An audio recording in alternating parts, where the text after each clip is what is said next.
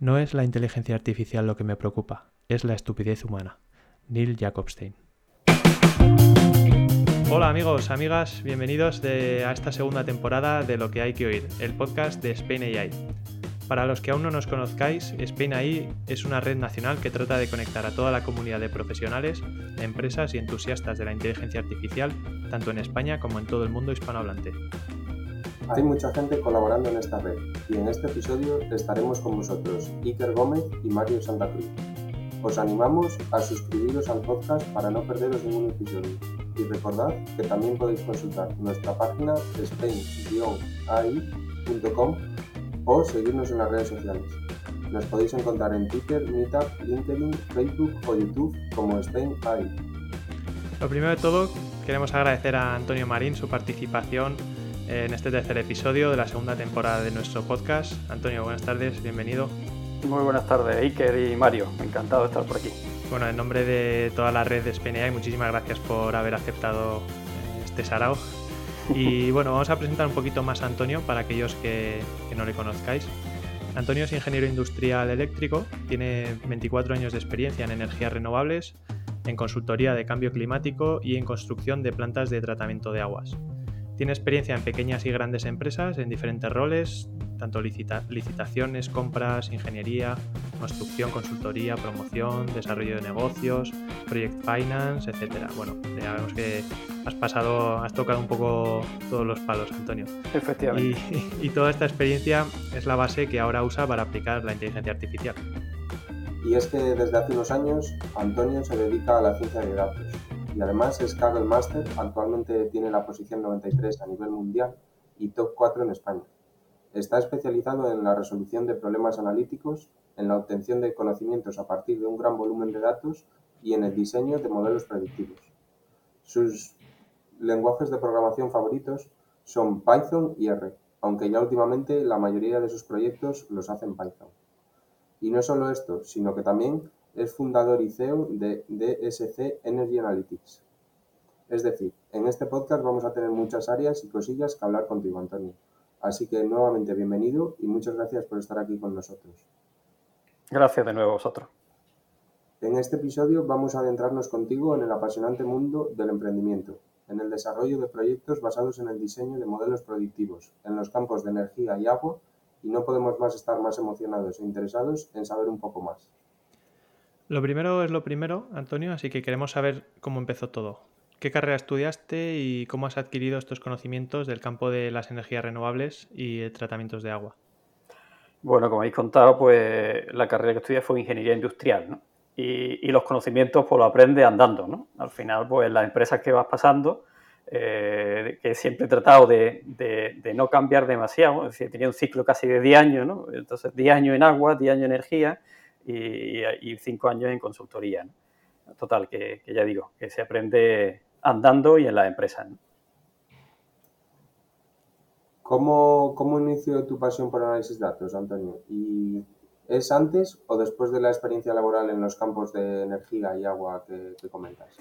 Pues después, es curioso porque de esos ciclos que he comentado de, de cambios laborales, con ciclos de 10, 11 años, eh, ya me tocaba, ¿no? Me tocaba en la última empresa que estuve y, estuve haciendo un análisis de, qué lo que, en lo que yo me podía dedicar y pensando en emprendimiento, ¿no? Entonces descubrí, dentro de analizándose uno que, cuáles son sus habilidades, qué, te da, que tienes pasión en lo que hace, pues encontré un término que me resultó curioso que era científico de datos, ¿no? Allá por 2015, Y, ese término me atrajo y empecé a investigar, ¿no? Y, y, me di cuenta, digo, esto, esto puede ser lo mío, ¿no?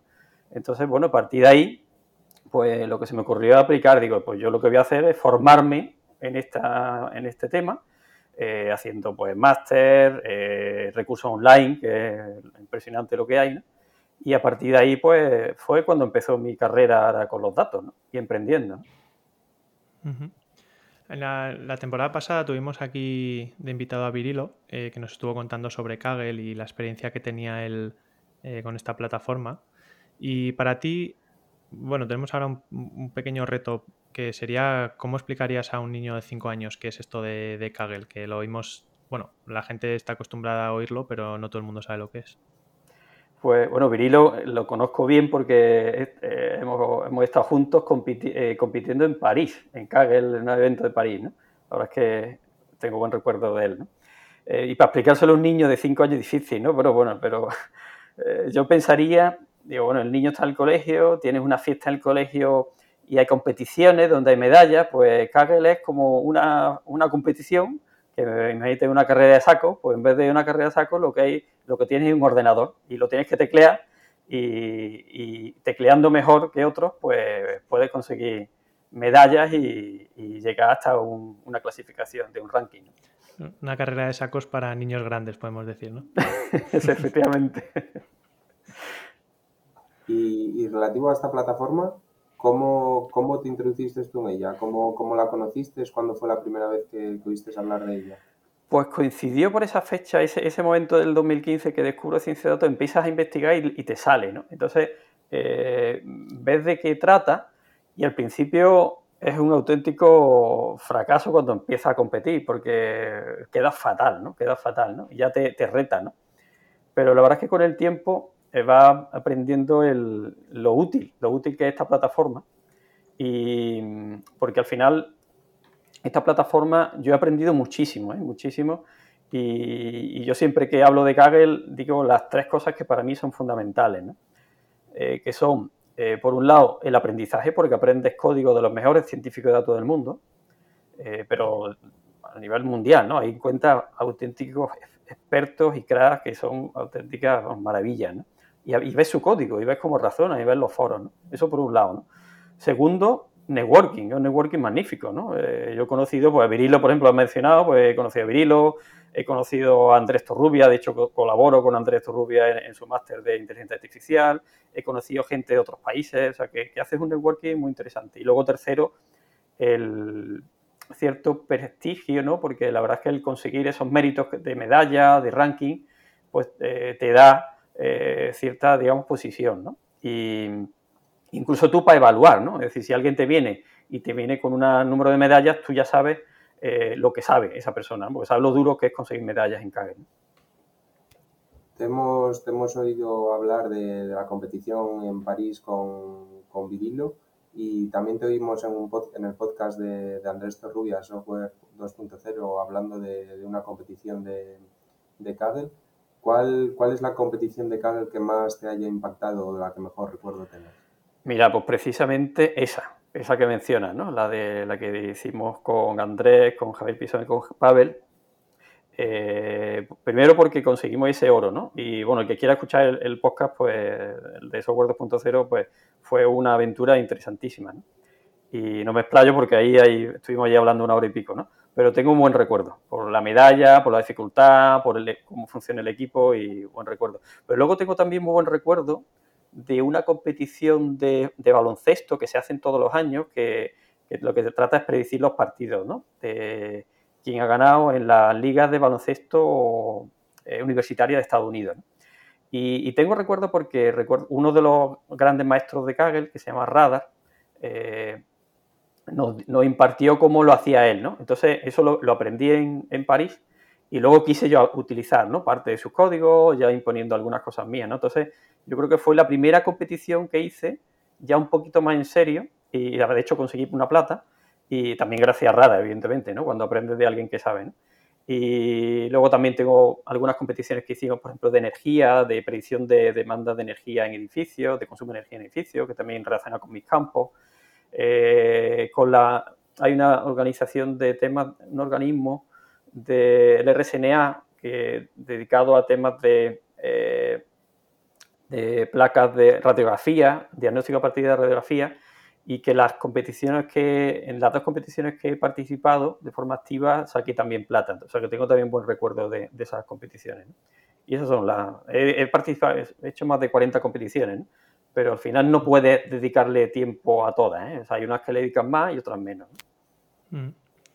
Y otro aspecto también que, nos llama mucho la atención es sobre tu espíritu emprendedor, ¿no? Que has comentado antes que, finalmente te optaste por, emprender. Y nos gustaría saber un poco cómo ha sido tu experiencia emprendiendo.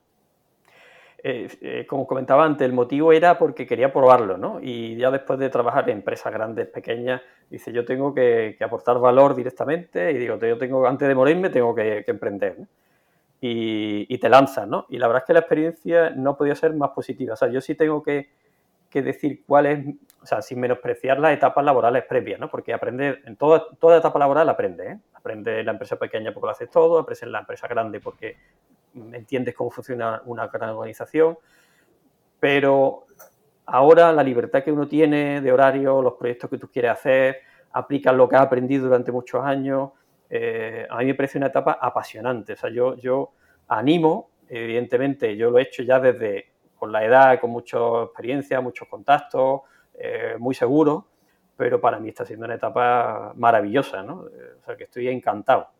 Mejor etapa laboral, soy súper feliz. Qué bueno.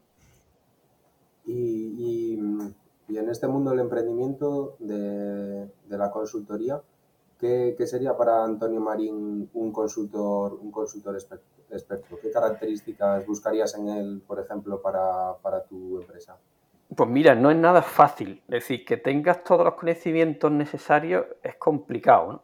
Eh, yo ahí lo definiría, pues son personas que somos un poco friki, ¿no? O sea, tiene que ser un poco friki eh, con muchas ganas de aprender, eh, pero aprender en todos los sentidos, no limitarte, ¿no? Eh, porque al final aquí tienes que hacer, tienes que saber Linux, tienes que saber Windows, tienes que saber, hace, poco nos pasaba que un, equipo, nosotros montamos nuestro equipo, uno de los equipos falló el procesador, pues tienes que saber que si has fallado el procesador, si has fallado la placa, tienes que saber montar un ordenador, luego tienes que saber estadística, tienes que saber un poco de Big Data, entonces, no es nada fácil y de hecho encuentro muy pocas personas que tengan todo eso.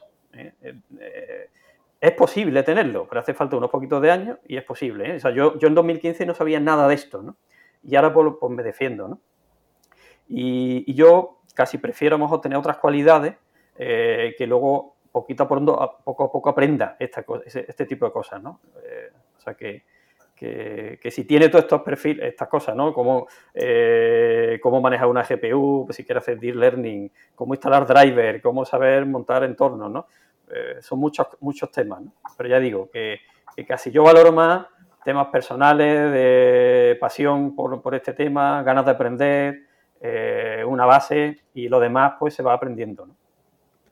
Es, interesante esto que dices porque precisamente lo escuchaba también no sé si era en el podcast de, Andrés o, en el podcast de Frankie, no, ahora no me acuerdo.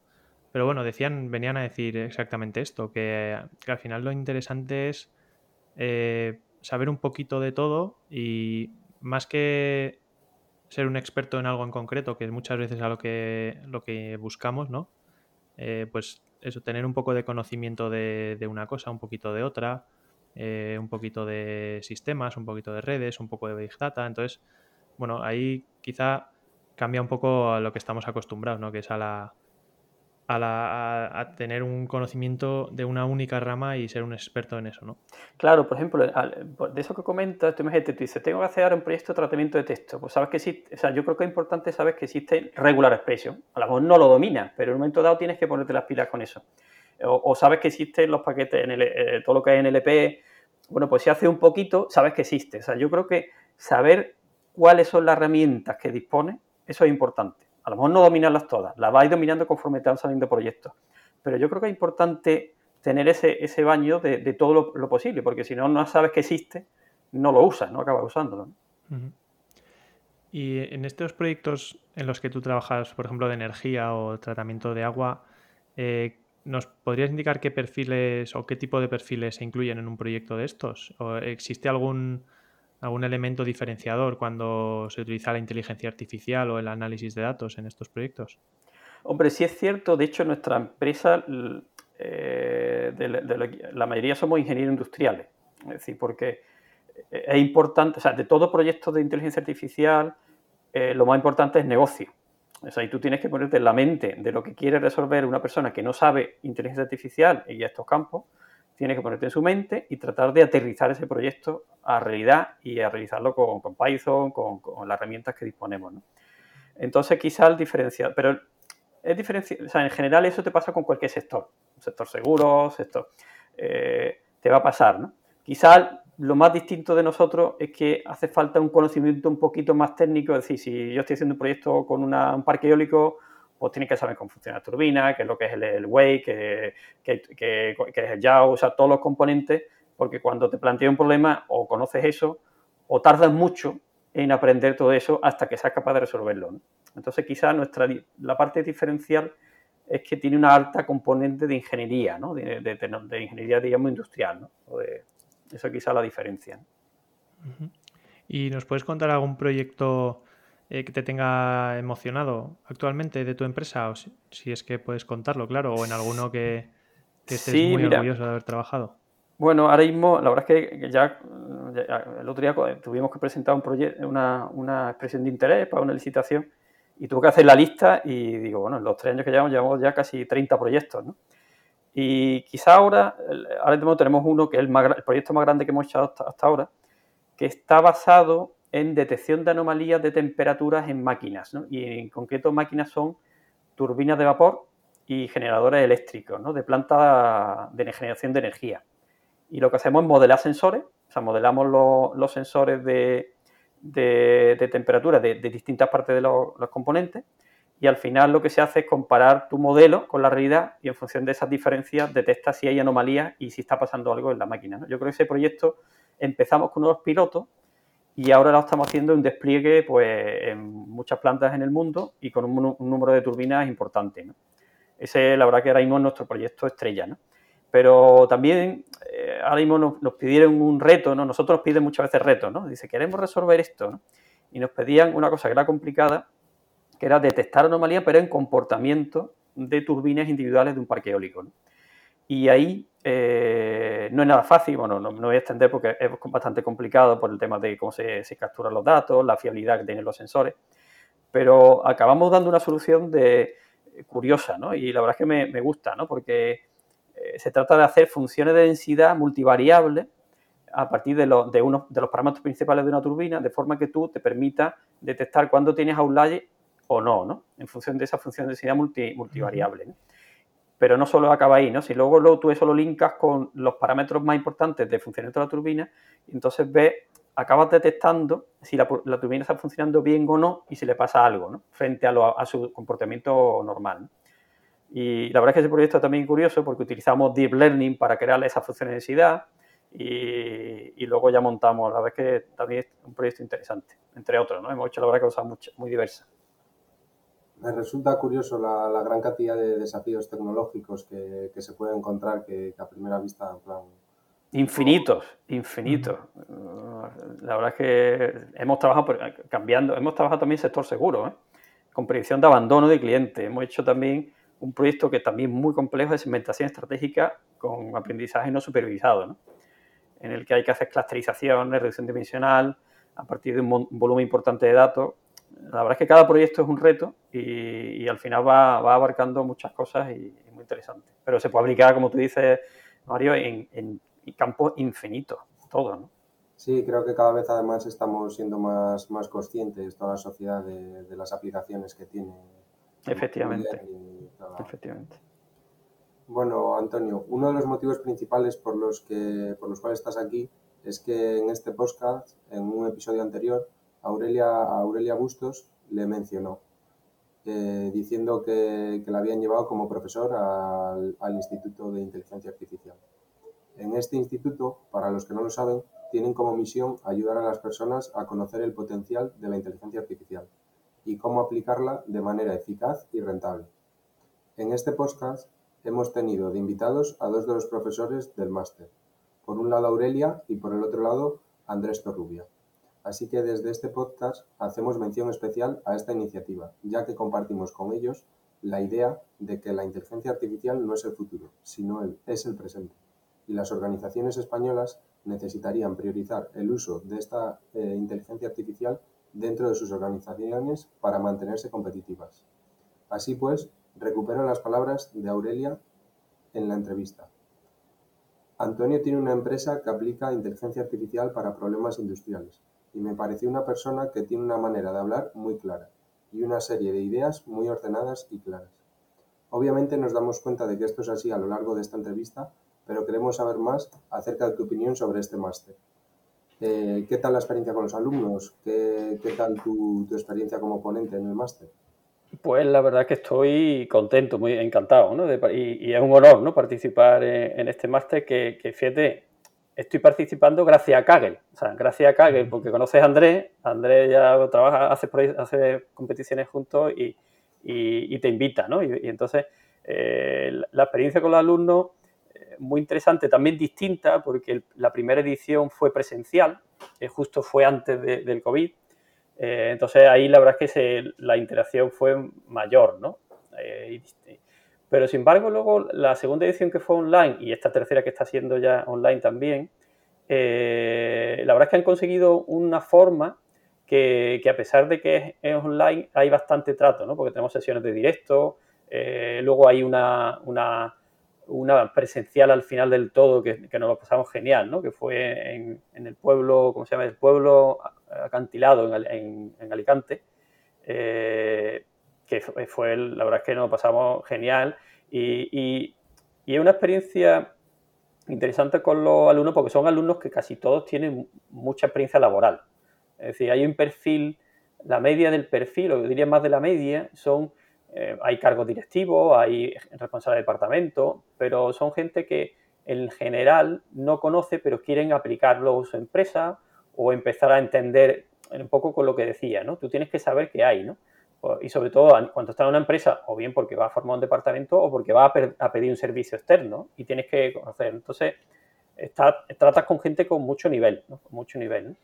Y, ya digo, yo estoy muy satisfecho porque mm, creo que el enfoque que hace el máster eh, encaja muy bien con ese tipo de perfiles. Yo he participado en otros tipos de máster, en máster más de formación, estuve dando clase de Python y, en, un máster que, lo dejé porque no, no me... Yo selecciono mucho donde, donde participo, ¿no? porque la formación no es mi, no es mi negocio. ¿no? Eh, y estuve haciendo un máster también de mantenimiento predictivo en la que se explicaba cómo se aplicaba Machine Learning pero tampoco. Sin embargo, este máster reúne eh, lo suficiente como para que la persona que lo haga se va a llevar una impresión muy buena de todo lo que se puede hacer. Un barrido por ponentes de distintas áreas, con distintas experiencias, eh, alumnos eh, que networking, o sea, yo, yo lo recomiendo muchísimo. Yo siempre que me dicen qué máster, digo este. Yo participo, pero porque pero creo que es un máster muy interesante, tiene un precio bastante razonable y, y yo estoy encantado. O sea, yo no, me, no puedo, puedo eh, quizás soy imparcial, ¿no? Porque estoy dentro, ¿no? Pero creo que, soy objetivo porque cuando no me gusta me voy, ¿eh? O sea, que, si no, no, no, seguiría dando clases, ¿no? O sea, que muy contento. Vamos, que serías alumno, si no fueses profesor, podrías ser alumno tranquilamente de, del máster, ¿no? Sí. De hecho, bueno, me suelo, porque normalmente los ponentes tenemos acceso y me suelo conectar, ¿eh? Lo sigo, lo sigo porque las ponencias, los directos y, se conoce gente muy interesante.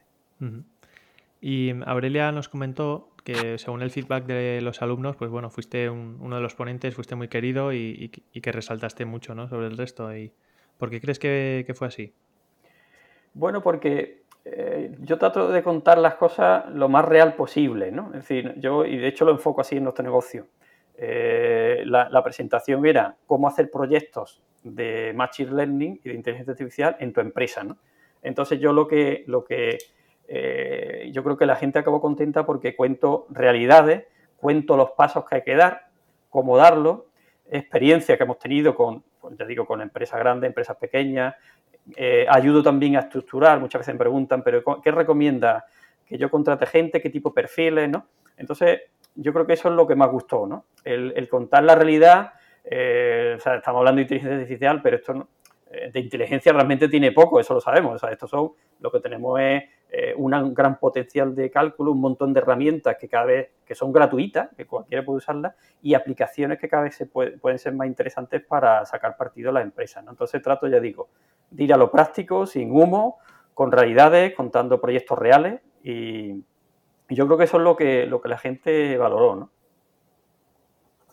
Y pasando un poco de la gente a, las instituciones y empresas españolas, ya hemos mencionado antes pues que, vemos que cada vez pues que más empresas se unen a, utilizar inteligencia artificial y otros métodos de modelización pero ¿cuál, cuál es tu visión acerca de, de la conciencia que tienen las, las, empresas en lo que es inteligencia artificial?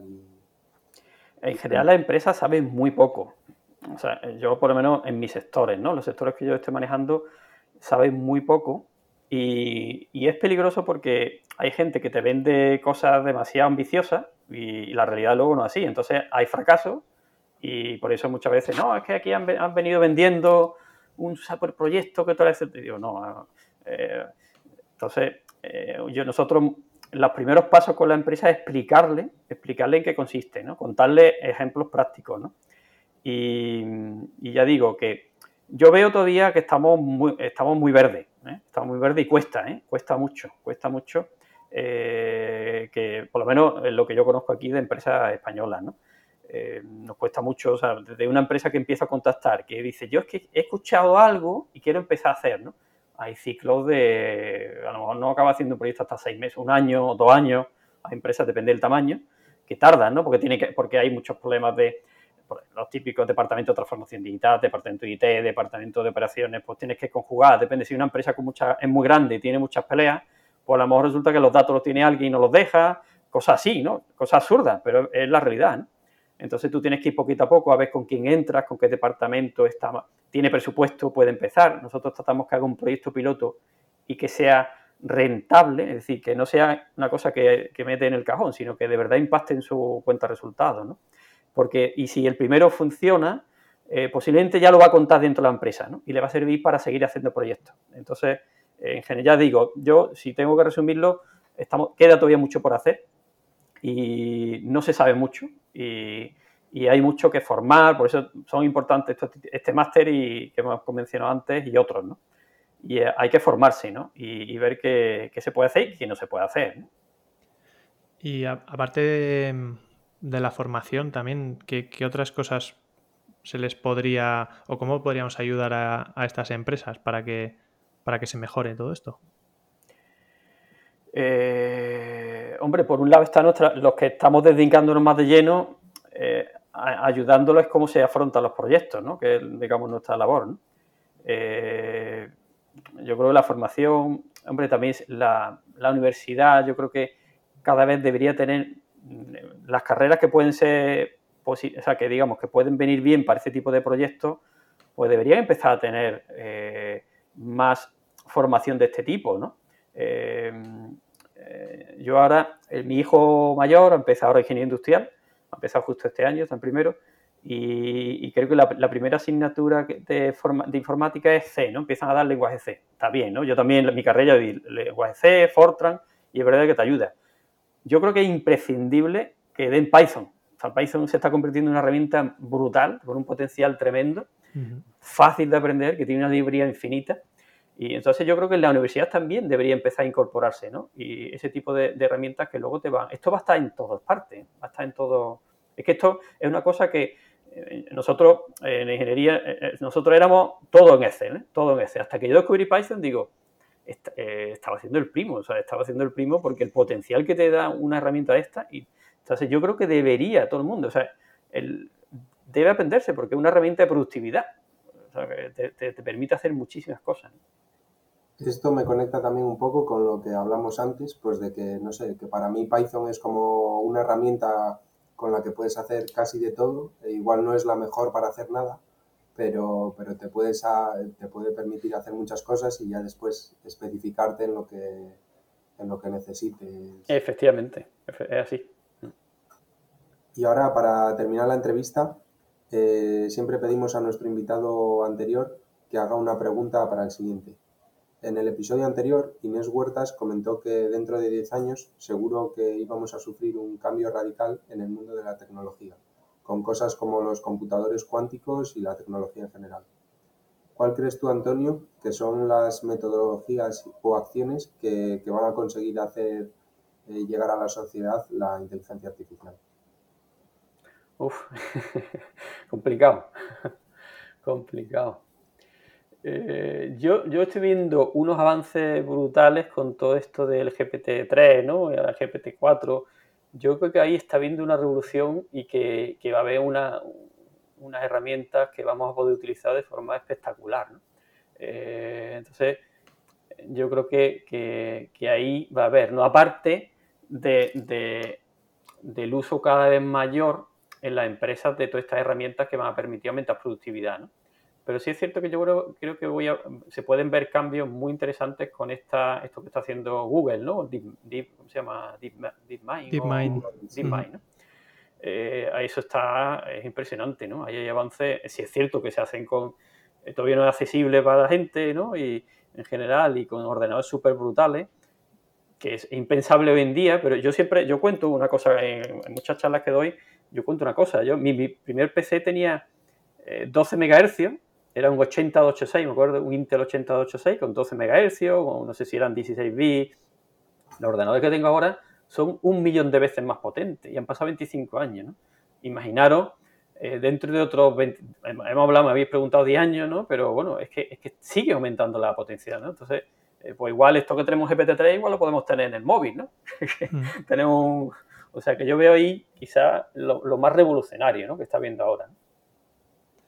Sí, totalmente, totalmente. Y, igual está hasta ni dentro de 10 años, es que igual a este ritmo eh, hasta incluso antes. Esas cosas de que tú le, le hables y te traduce, pase a imágenes, ¿no? Te convierta, quiero esto, ¿no? son inicios muy, muy precarios, pero muy interesantes. Se pueden hacer cosas, bueno, y lo que hay de, codificación también, ¿no? Gracias a ese entrenamiento de GPT-3 que tú puedas tener, eh, ayuda a la codificación, que te empiecen a salir eh, sugerencias de código, ¿no? Eso es espectacular, ¿no? No sé si habéis visto la, esa herramienta, ¿no? Eh, exactamente, exactamente. Basado, que, muchas veces es lo que hacemos realmente nosotros. O sea, muchas veces estás programando, tienes una duda de, un, de una secuencia de código y tú consultas en Stack Overflow, en GitHub, y, pues lo que está haciendo este programa y lo tienes todo en la cabeza y te, y te ayuda, ¿no? Eso es brutal, eso es impresionante. Bueno, y ahora pues, Antonio, te toca vengarte. Eh, ¿Qué preguntarías a nuestro siguiente invitado o invitada? Que de momento no pues sabemos quién será. Mm, justo, fíjate, la tenía pensada tenía pensada esa pregunta y va en hilo con esta que me has hecho, ¿no? Eh, porque sería, ¿en cuántos años eh, podríamos tener una inteligencia artificial de, verdad lo más parecido al cerebro humano, ¿no? Primero, si es posible, yo creo que sería, si la persona que, entrevistáis, pues, si, si piensa que es posible o no, y segundo, ¿en cuántos años? Estamos hablando de 30, 40, 100, 200, 1000 años. esa es la pregunta que le hace. ¿Y te atreves a contestarla? yo, no, ¿no? Lo tenía tenido un debate, ¿no? Tenía un debate y yo pienso que es posible, yo pienso que pues, dentro de las limitaciones, no va, pero yo creo que nos quedan decenas de años, ¿no? Decenas y cercanos a 100, no sé. Eh, eh, también es verdad que, esto es exponencial, ¿no? Es decir, esta misma herramienta que vamos generando nos ayudan a, mejorar, mm. pero, pero todavía le quedan, ¿no? Todavía le quedan yo creo que decenas, ¿no? Pero bueno, estoy adelantando la respuesta, ¿no? Vamos a ver lo que dice el siguiente, ¿no? ¿Y mm, nos darías algún nombre de una persona que te gustaría que entrevistásemos aquí en el podcast? Pues mira, eh, yo creo que puede ser interesante en esa competición que de, software 2.0 hubo una, otro, una persona que se llama Javier Martínez de Pisón, que es profesor de, Machine Learning en la Universidad de Rioja, y yo creo que puede ser, os puede aportar cosas interesantes desde el punto de vista de la universidad. ¿no? Puede ser una persona que además tiene muy buen nivel de Kaggle, tiene mucho conocimiento, eh, nos lo pasamos genial, he competido varias veces con él, y yo creo que puede, puede ser una entrevista interesante. Pues muchas gracias por la recomendación, Antonio. Y, ahora vamos terminando la entrevista con, con la batería de preguntas para conocerte un poco más. El objetivo es que conteste rápido y sin pensar a una serie de preguntas cortas. ¿Estás Muy preparado? bien. Venga, adelante. ¿Qué tienes en tu mesita de noche? ¿Qué tengo en mi mesita de noche? Varias cosas. tengo varios libros que nunca leo, los tengo ahí para, leerlos. Eh, tengo un despertador, una lamparita y un, y un crucifijo. ¿Cuál es tu postre favorito? Mi postre favorito. Eh, mm, mm, uf. Es que últimamente trato de evitar los postres, ¿no? La edad, el colesterol, entonces lo tengo olvidado, ¿no? Pero bueno, podría mencionar el, tocino de cielo. ¿Vino o cerveza? ¿Cómo, cómo, cómo? ¿Vino o cerveza? Ah, las dos en cada uno en su momento. Las dos, no puedo pasar ni ninguna de las dos. ¿Y a qué jugabas cuando eras pequeño? Pues a muchas cosas, muchas cosas. Eh, he jugado bicicleta, hacía deporte, jugaba, me gustaba mucho jugar al tenis. Yo creo que eso. Algo que, siempre habías querido y que tus padres no te dejaron tener. Pues no recuerdo, yo creo que mis padres han sido muy, permisivos, ¿no? Entonces no recuerdo que echar en falta algo, ¿no? Demasiado permisivos, ¿no? Nos malcriaron. ¿Y cuál es el sitio más raro desde donde has teletrabajado? Pues. Eh, la verdad es que no, no he trabajado en ningún sitio de, de, teletrabajo en ningún sitio raro. No recuerdo ahora mismo. No recuerdo ahora mismo. Quizás estoy eh, de vacaciones en época. En o sea, no, era. Eh, estaba de vacaciones y, tenía una conferencia acá en Australia, trabajando en mi antigua empresa que era Bengoa, y, bueno, estaba en un jardín con una mesa, con una piscina, con, eh, un poco extraño, ¿no? El sitio, ¿no? Y era muy temprano, ¿no? Con los pajaritos, ¿no? Porque, por el tema de horario. La típica imagen de, nómada digital, ¿no? En, la piscina. Exactamente. Exactamente. Eh, ¿Android o iPhone? Android. ¿Y el destino más remoto al que has viajado? El destino más remoto, China. No sé si China o Chile, no sé qué está mal, yo creo que está China, ¿no? Sí. Mm. ¿Algo que no soportes? Algo que no soporte. Eh, la pereza, ¿no? La pereza y, y, el tirarlo, o sea, y el conformismo, ¿no? O sea, yo cuando alguien me dice, eh, me dice, no, yo es que ya, yo tengo 52 años, cuando me dice, no, es que yo ya soy viejo para aprender, ¿cómo que viejo? Hasta que no estés muerto, tú sigue aprendiendo, sigue haciendo cosas, no te limites, ¿no? yo eso me, me, me, sienta mal. ¿Y te encanta cuando? Cuando las cosas salen bien, cuando está, estoy a gusto con la familia, muy a gusto. Eh, PyTorch o TensorFlow? PyTorch. ¿Y algún momento eureka que hayas tenido que recuerdes? Momento eureka. Pues la verdad es que no recuerdo ninguno. Hay unas preguntas complicadas. ¿eh? lo que sí digo, ¿cuándo tengo los momentos eureka? Una cosa curiosa, pero yo muchas veces, por la noche, cuando estoy durmiendo, se me ocurren las cosas. A mí que es curioso. Me pasa igual. Pero yo me acuesto con un problema y no sé cómo resolverlo, digo, lo voy a dejar. Y por la mañana lo he resuelto. O sea que, quizás mis momentos de los tengo de noche, no sé, no sé por qué, y, ni me doy cuenta, no estoy ni soñando ni nada, ¿no? Pero es verdad, no sé si tu cerebro te, se ajusta, se, relaja y encuentra soluciones. ¿Y algún libro, vídeo, película que nos recomiendes eh, sobre el mundo de la IA?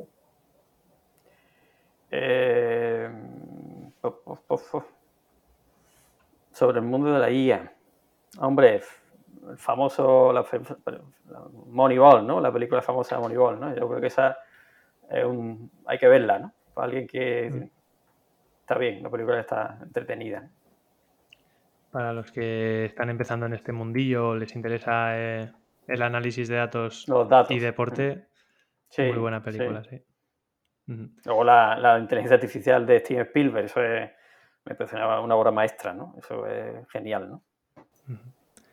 Muy bien, Antonio. Bueno, pues estamos ya llegando casi al final de la entrevista y nos gustaría pues que tuvieses un momento épico y cerrases con una frase, un consejo que te gustaría darle a alguien que está empezando en este mundillo de la IA, ¿vale?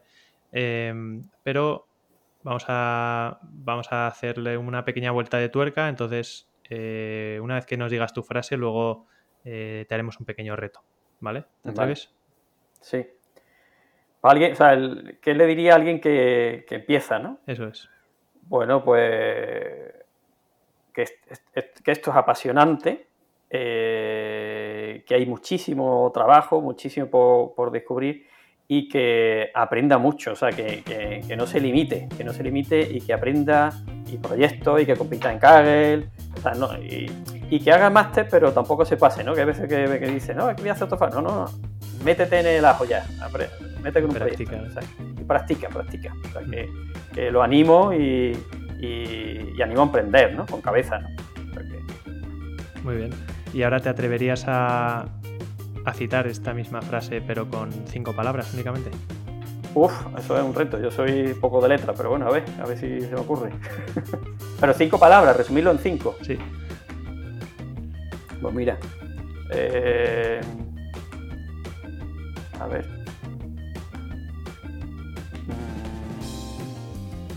Mm, no sé. Despliega tu pasión sin límites. ¿Vale? La media más lo, cuadrado, lo cuadrado, ha sido un poco chorra. Casualidad. yo creo que lo has conseguido definir bastante bien en palabras. Pues sí, pues sí. Tienes suerte. Bueno, Antonio, ha sido un placer tenerte hoy con nosotros en el podcast y muchas gracias. Pues muchas gracias a vosotros, la verdad que ha estado divertido. Agradecemos también a todos y todas los que habéis llegado hasta aquí, nos estáis escuchando y siguiendo. Esperamos que hayáis disfrutado y que sepáis que en dos semanas volvemos con un nuevo episodio. Os animamos a suscribiros a este podcast para no perderos ninguno. Y recordad que también nos podéis consultar en nuestra página web spain-ai.com o seguirnos en Twitter, Meetup, LinkedIn, Facebook o YouTube donde nos podréis encontrar como Spain AI. Hasta pronto amigos.